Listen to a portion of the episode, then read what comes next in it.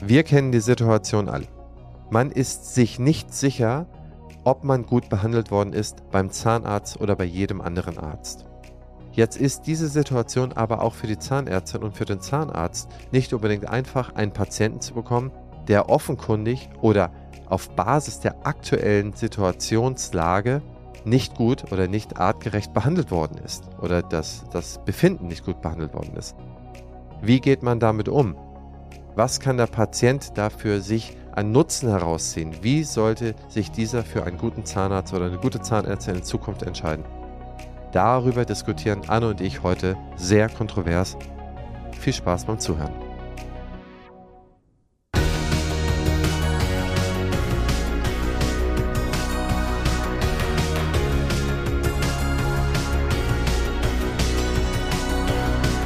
Partner dieses Podcasts ist die Bludenta GmbH mit dem Flash Zahnaufhellungssystem.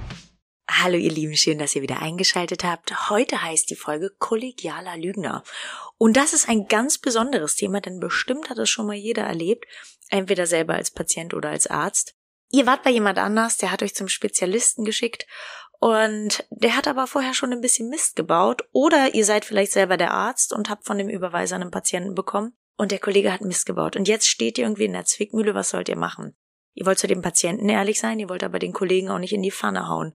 Wie verhält man sich jetzt korrekterweise? Ich bin ja, würde ich sagen, eher der Typ, der super kollegial ist. Ich lüge dem Patienten deshalb nicht an, aber ich würde ihm jetzt auch nicht brühwarm alles erzählen, was da schiefgelaufen ist, sondern würde eher versuchen, so ein bisschen vermitteln zu wirken und das, ich sag mal, so ein bisschen zu dämpfen. So wäre ich. Ich hatte so einen Fall vor kurzem in der Praxis dass von der Kollegin, also ein Patient überwiesen wurde, wo einiges schiefgelaufen ist, der wusste das auch schon und ich habe dann einfach versucht zu sagen, Mensch, das ist eine Behandlungsstrategie, die hat jetzt nicht gut funktioniert. Gott sei Dank kennen wir noch andere. Wollen wir es mal mit der probieren. Das war okay für den Patienten und auch für den Überweiser. Hast du einen guten Tipp, Christian? Also erstmal ist es, glaube ich, wichtig, dass man das Urvertrauen des Patienten nicht verletzt. Ich glaube, das Schlimmste, was man machen kann, ist, oh Gott, das ist ja ganz grausam, was hier gemacht wurde. Jetzt muss ich alles retten. Da wurdest du verfuscht. Du solltest beim nächsten Mal besser aufpassen, was ja eigentlich auch eine natürliche Reaktion ist, wenn man über irgendetwas besonders wütend ist oder jemand ist nicht im Raum und äh, es fällt einem leicht, so etwas dann zu sagen.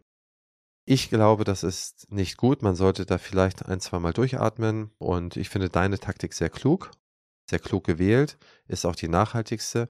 Man sollte vielleicht ein, zwei Punkte aufzeigen, äh, die man jetzt in der jetzigen Situation angehen müsste und versuchen gar nicht darauf einzugehen, warum die Situation so geworden ist, wie sie ist. Denn schlussendlich, so wie sie jetzt ist, wie du sie jetzt siehst, wie der Befund, der Status quo ist, so ist es halt. Ja? Richtig. Das kannst du ja nicht mehr zurückdrehen. Wenn allerdings dann die Frage kommt, und die kommt ja gelegentlich, aber ich habe doch beim Kollegen, der hat mir doch vom Jahr schon eine Krone rauf gemacht und jetzt muss die Krone nochmal revisioniert werden, mhm. weil vorher kein Röntgenbild gemacht wurde, ob da, also bevor die Krone rauf gemacht wurde und das Provisorium wurde runtergeschliffen, da wurde nicht nochmal geröntgt, ob da nicht die, ob da nicht noch irgendwie eine Entzündung drin ist. Also diese klassischen mhm. Fehler, die ja eigentlich auch die Leitlinie sagen, was man machen muss. Das heißt, da wurden ja irgendwelche Richtlinien dann auch verletzt. Das weißt du alles, das weiß auch der überweisende Kollege und auch viele, die uns zuhören, wissen das. Wenn es dann zum Gespräch kommt, dann kann man sagen, okay, dein Vorgehen finde ich klug und was man vielleicht noch machen könnte, ist, dass man äh, dem aufzeigt, dass sich eine Situation ja auch verändern könnte. Das heißt, es muss nicht unbedingt so sein, dass die damalige Entscheidung, die auf dem damaligen Befund gemacht wurde, heutzutage eine grundlegend falsche ist, denn heute siehst Voll. du nur das. Und vielleicht bist du dann das Gespräch los, denn du kannst dem Patienten ja eh nicht helfen. Und ich finde, das Gefährlichste ist immer, das Urvertrauen des Patienten in den Arzt grundlegend zu erschüttern. Man soll ihn mündig machen, man soll allen helfen, sich gut zu informieren und das Beste für sich rausholen. Aber ich glaube, das Schlimmste ist, diese Patienten gibt es ja mittlerweile, die haben wir ja selber, wenn man so will, geschaffen dass man dann zu 20 Ärzten rennt ja. und völlig unsicher ist, was mit sich zu tun ist. Und ich kenne diese Spezialzahnarztpraxen, die dann wirklich den, den Zahnarzt an 20. Stelle dann bekommen, die dann absolute Spezialisten sind und die da äh, das letzte Unfallopfer, was nie wieder hätte trinken können, noch zurechtfummeln kann. Aber da gehen dann jetzt mittlerweile auch schon normale Patienten hin, weil die einfach kein Vertrauen mehr haben. Und ich glaube, das ist auch wieder ein übertriebener Weg und den kann man eigentlich mit ein bisschen Milde und trotzdem Gradlinigkeit kann man dem begegnen da gebe ich dir total recht, dass ich würde mich selbst als so eine Praxis sehen, denn wir kriegen, ich würde mal sagen, 50 Prozent der Patienten, die waren schon bei zwei, drei anderen Kinderzahnärzten oder beim Hauszahnarzt. Und ähm, wir haben dann oft, ich sag mal, das Problem, dass wir, wenn vorher schon behandelt wurde, und das war vielleicht nicht ganz optimal, trotzdem versuchen müssen, irgendwie das Beste daraus zu machen. Und ich gebe dir total recht, ähm, man muss fair bleiben und zwar auch aus folgendem Grund. Wenn man anfängt, über die Kollegen dazu schimpfen, trauen die sich nicht mehr zu überweisen. Ganz klar. Und damit schneidest du dir selber ins eigene Fleisch, aber auch dem Patienten. Denn ich finde es total wichtig, seine eigenen Grenzen anzuerkennen als Zahnarzt. Ich selber würde kein Implantat setzen. Ich habe irgendwann mal vor 100 Jahren Kuri gemacht. Ich habe, glaube ich, in meinem Leben ein einziges Implantat gesetzt in den Schweinekiefer und sonst nichts. Und deshalb würde ich nicht anfangen zu implantieren. Aber, und das gibt es leider doch gar nicht so selten, es gibt Zahnärzte, die wollen irgendwie alles machen und den glaube ich, ist schon bewusst, dass es dann nicht qualitativ ganz hochwertig ist. Sie machen es aber trotzdem. Und dann passieren halt einfach wirklich Sachen, die vermeidbar gewesen wären. Und vielleicht so als Take-Home-Message von heute. Für mich und für die Zahnärzte, wir müssen unsere Grenzen einfach auch kennen und müssen auch sagen, hey, das kann ich richtig gut und das kann ich auch super bedienen. Und ein Hauszahnarzt auf dem Land, der hat wahrscheinlich auch ein größeres Spektrum als ein Spezialist in Berlin Mitte oder in Hamburg an der Alster.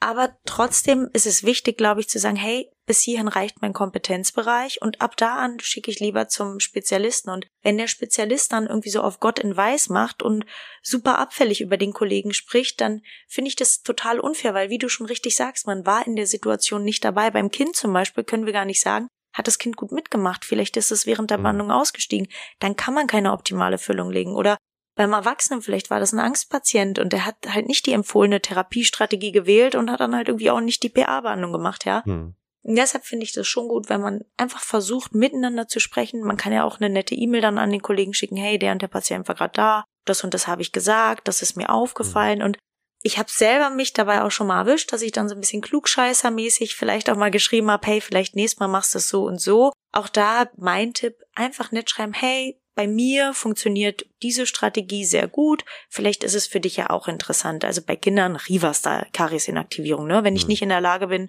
irgendwie Zähne zu behandeln, dann gibt's andere Wege. Und das gibt's bestimmt in jedem Fachbereich der Zahnmedizin. So eine Notfallsituation, die man mal hat. Und da kann dir einfach ein Spezialist dann vielleicht einen Tipp geben und dann überweis halt zum Spezialisten. Also ja. so würde ich die Sache sehen, aber kollegial bleiben und lieb bleiben dem Patienten gegenüber, ja. den schon abholen in seinen Sorgen. Aber wie genau. du richtig sagst, da das Urvertrauen in alle Ärzte zu nehmen, was schaffen wir damit? Leute, die ständig zum Anwalt rennen, mhm. die bei uns teilweise, die sitzen in der OP, das muss man sich mal überlegen, in der OP mhm. und filmen.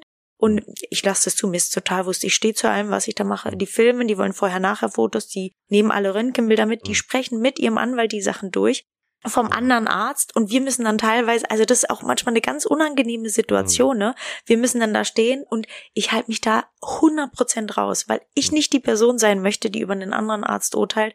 Wie gesagt, ich habe selber in meiner Assistenzzeit, das erzähle ich auch ganz offen und ehrlich, einfach keine gute Ausbildung erhalten im ersten halben Jahr und habe da Patientenbehandlung gemacht, auf die ich überhaupt nicht stolz bin. Ganz schlechte Füllung gemacht, ohne Kofferdamm und ohne richtige Trockenlegung, mit billigstem Material ich weiß, wie es auf der anderen Seite auch aussieht. Und ich weiß aber auch, dass es ein Patientenklientel gibt, die mhm. einfach nicht bereit sind, Zuzahlung zu leisten. Und für dieses Patientenklientel bedarf es nun mal auch Zahnärzte, die eine Basisqualität anbieten müssen. Ich habe mich dagegen entschieden, ich möchte so nicht arbeiten. Ich habe gesagt, für mich gibt es bei der Medizin keine Kompromisse, was die Qualität angeht. Aber es gibt halt auch Kollegen und ich ziehe vor denen genauso den Hut, die sagen, hey, ich behandle nur auf Krankenkassenleistung und muss hier am Tag 80 Patienten durchschleusen, die mhm. ähm, nicht bereit sind, auch nur einen Euro dazu zu zahlen. Wie ja. gesagt, ich finde, da müssen wir irgendwie gegenseitig so ein bisschen an unserem Respekt füreinander noch arbeiten. Das ist so ein Wunsch, den ich hätte.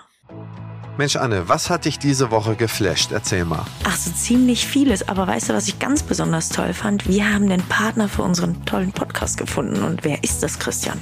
Das ist die Blue Denta GmbH mit dem Flash Zahnaufhellungssystem, mit dem Straight Zahnbegradigungssystem und dem Sachs Weißer Shop. Liebe Anne, hast du von denen schon mal was gehört? Habe ich dank dir und ich bin total glücklich, denn auch wir haben in unserer Praxis das Flash Bleaching System etablieren können und die Patienten lieben es. All das finde ich sehr, sehr charmant, vor allen Dingen aus folgendem Grund. Sie verstehen sich als Partner der Zahnärzte und Zahnärztinnen und gehen nicht direkt an den Patienten. Und das finde ich auch total toll und deshalb haben wir uns in der Praxis bei Dentiland auch für Flash entschieden. Ja, absolut. Wir haben ja diese Patienten geschaffen, die äh, in der OP mitfilmen und mit ihren ja. Anwälten dauerhaft äh, korrespondieren. Mhm. Ähm, das ist ganz, ganz schwer wieder wegzubekommen und das kommt daher, dass wir genauso agiert haben. Und äh, mhm. Yameda und Co. helfen damit natürlich auch nicht bei. Also Yameda stellvertretend für alle anderen Bewertungssysteme. Man weiß, dass eine gute Bewertung wird, wird zwei, dreimal abgegeben, eine schlechte ja. gern 20 Mal erzählt. Das heißt, es ist ja halt auch Misthaufen. Es landet alles Schlechte irgendwo der Welt herauf und dann wird gelöscht, gelöscht, gelöscht, dann bleibt noch ein bisschen was da stehen. Ganz einfache Regel für jeden Patienten kann sein, dass ich den Zahnarzt, die Zahnärztin frage, ob sie so etwas regelmäßig macht, wie mhm. oft sie etwas macht. Dass man ein Gefühl dafür hat, ob es eine gewisse Routine gibt. Es gibt in jedem Bereich Routine. Bei den Implantaten hat man immer gesagt, so ab 120 Implantaten im Jahr bin ich richtig routiniert unter 120 Implantaten. Das sagen eigentlich, also wenn ich mit so Top-Implantologen spreche, wann die richtig gut geworden sind oder ab wann dann, ab wann man eine richtige, ja, ich sag mal, used to it geworden ist, da kann man sagen, okay, so mindestens zehn im Monat sollten gesetzt werden, ja. Also von einem persönlich. Und wenn jemand das einmal im Jahr macht und ansonsten nur überweist, dann bin ich ein Versuchskaninchen, ja. Mhm. Und wenn jemand einfach nur mal so etwas nebenher mitmacht, also ich kenne Ärzte, ganz konkreter Fall, da gehen die Leute hin und sagen, okay, äh, ich möchte, was ich meine Schweißdrüsen weggemacht bekommen. Äh, MKGler beispielsweise. Da hat sich dieser MKGler am Abend vorher äh, irgendwie im Internet rausgesucht, wie man die Schweißdrüsen äh, beim Teenie entfernt. Ne? Äh, das heißt noch nie gemacht und so weiter, aber es wird dann immer großmütig versprochen. Und man traut ja auch den Doppelpromovierten, also da steht dann Doktor Doktor am Schild, mhm. das ist ja alles sehr viel Vertrauensvorschuss sehr viel Marke, sehr viel Brand, die über 100 Jahre aufgebaut worden sind, die in dem Hirn drin sind. Und wenn wir jetzt da, dahergehen und dieses Vorschussvertrauen langsam weglöffeln, ne, das ist einfach nicht klug, das ist nicht ja. nachhaltig und das sollten wir alle nicht tun. Ich würde gerne, aber ich kann dir nicht widersprechen, weil du alles genau richtig äh, auf den Punkt gebracht hast. Drei, vier Regeln nachfragen, wie die Quantität ist, wie oft wird so etwas gemacht. Das ist ein guter Indikator in jeglicher Art ganz ehrlich nach der Meinung bitten, ob man nicht da lieber zum Spezialisten gehen sollte und welcher, die tun sich meistens auch schwer, Spezialisten zu empfehlen, aber ich würde mir dann zwei nennen lassen oder drei nennen lassen, da fühlen die sich dann auch leichter, äh, mehrere mhm. zu nennen. Als Kollege, als behandelnder Kollege, der hier vielleicht zuhört oder Kollegin, immer sehr milde zu sein, äh, objektiv zu sein, äh, sich eher zurücknehmend und die aktuelle Situation betrachten, anstatt die Vergangenheitssituation und ich glaube, damit haben wir sehr, sehr viel für A, den Berufsstand gemacht und für das Vertrauen, die die Patienten ja in den Berufsstand äh, setzen. Sehe ich genauso. Und vielleicht dazu eine kurze persönliche Story. Ich habe mir damals im Studium vom MKG-Chirurgen, dem Chef damals der Klinik, die Nase operieren lassen. Wo, wo hast du studiert? In Erlangen. In und Erlangen? Okay. äh, der hat halt irgendwie eine Patientin da gerade, da hatten wir so praktische Woche. Und dann habe ich gesehen, der hat die Nase operiert und ich war immer super unzufrieden mit meiner. Und dann habe ich ihn gefragt, ob er das bei mir auch machen würde. Ja, mache ich. Ich hatte nicht nachgefragt, wie oft er das macht. Fazit des Ganzen war, ich hatte vor zwei Jahren meine vierte Nasen-OP, weil die korrigiert werden musste, weil es so daneben gelaufen ist. Ich hatte gar keinen Knorpel mehr, auch der Knochen war komplett resorbiert. Ich konnte, also ich, im Prinzip sah ich aus wie Michael Jackson. Ich muss mal ein Bild zeigen, wirklich. Ich konnte die komplette Nase einmal 180 Grad drehen. Mhm. Also es war wirklich Katastrophe. Und auch, ne, doppelt promoviert und Professor, Doktor, Doktor, also das heißt, muss man ehrlicherweise sagen, natürlich, dass die unheimlich fleißig waren in der Vergangenheit, aber es ist kein Qualitätskriterium für alle Behandlungen, ne? Ja, natürlich nicht. Ich meine, allein schau doch mal die ganze Medizin an. Wie viele verschiedene Fachärzte gibt es? Es gibt der, der Hausarzt, der mhm. allgemeinste von allen. Und dann gibt es den Radiologen, dann gibt es den Augenarzt, dann gibt es äh, den Gynäkologen, dann gibt es die, die, die und dann gibt es den Zahnarzt. Und dann beim Zahnarzt gehen wir doch mal runter, welch, wie viel Spezialisierung es allein beim Zahnarzt gibt. Da gibt es den Parodontologen, gibt es den Implantologen, da gibt es die Kinderzahnärztin, dann gibt es den Kieferchirurgen. Ne? Äh, dann gibt es so viele verschiedene Top-Spezialisten, die darunter eigentlich nochmal ihr Fachbereich, ihre Nische tipptopp beherrschen. Ne? Und das muss einem klar sein, dass es darunter immer noch welche gibt. Schau dir mal beispielsweise die Onkologen an, was es da für Spezialisierung und welche Richtung es da gibt. Das heißt, da gibt es selbst beim Brustkrebs gibt es so viele Spezialisierungen, wo der eine das genau dieses Feld besonders abdeckt, der andere das Feld, der andere das Feld. Und für uns können wir so ein bisschen versuchen, nur quantitativ herzuleiten, ist der oder sie Firma in dem Bereich, der mich hier oder der mir den Schuh drückt. Das finde ich so schwierig, weil ich ganz oft von Patienten zum Beispiel gefragt werde nach Empfehlungen für Erwachsenen Zahnärzte. Hm. Und ich habe immer eine Empfehlung für Menschen, die sagen, sie wollen eine bodenständige Zahnmedizin haben, sie wollen auch einfach nicht viel ausgeben. Und ich habe aber auch eine Empfehlung für die Patienten, die sagen, nee, Qualität ist mir wichtig. Und bei den Patienten, die sagen, Qualität ist mir wichtig, sage ich immer Folgendes. Schaut mal, ihr geht ja mit einem Herzproblem auch nicht zum Hausarzt, sondern zum Kardiologen. Und so müsst ihr es euch bei den Zähnen auch vorstellen. Das heißt, wenn ihr Brücken braucht und Kronen, dann müsst ihr halt zum Prothetiker gehen und am besten zum Spezialisten dafür. Aber genau diese Fachdisziplin in der Zahnmedizin, die kennen ja viele Patienten gar nicht. Mhm. Die wissen nicht, was ein Parodontologe ist. Und da ist es total smart, finde ich, wenn man selber jetzt für die Zahnärzte wieder als Tipp wenn man sich ganz offen positioniert und sagt, hey, das ist mein Fachgebiet, deshalb sind wir Kinderzahnärzte. Ich hätte auch Erwachsene mit behandeln können. Ich mag Erwachsene auch, aber ich habe gesagt, nein, ich möchte meine Zielgruppe ganz spitz machen und zwar sogar Angstpatienten, die Kinder sind.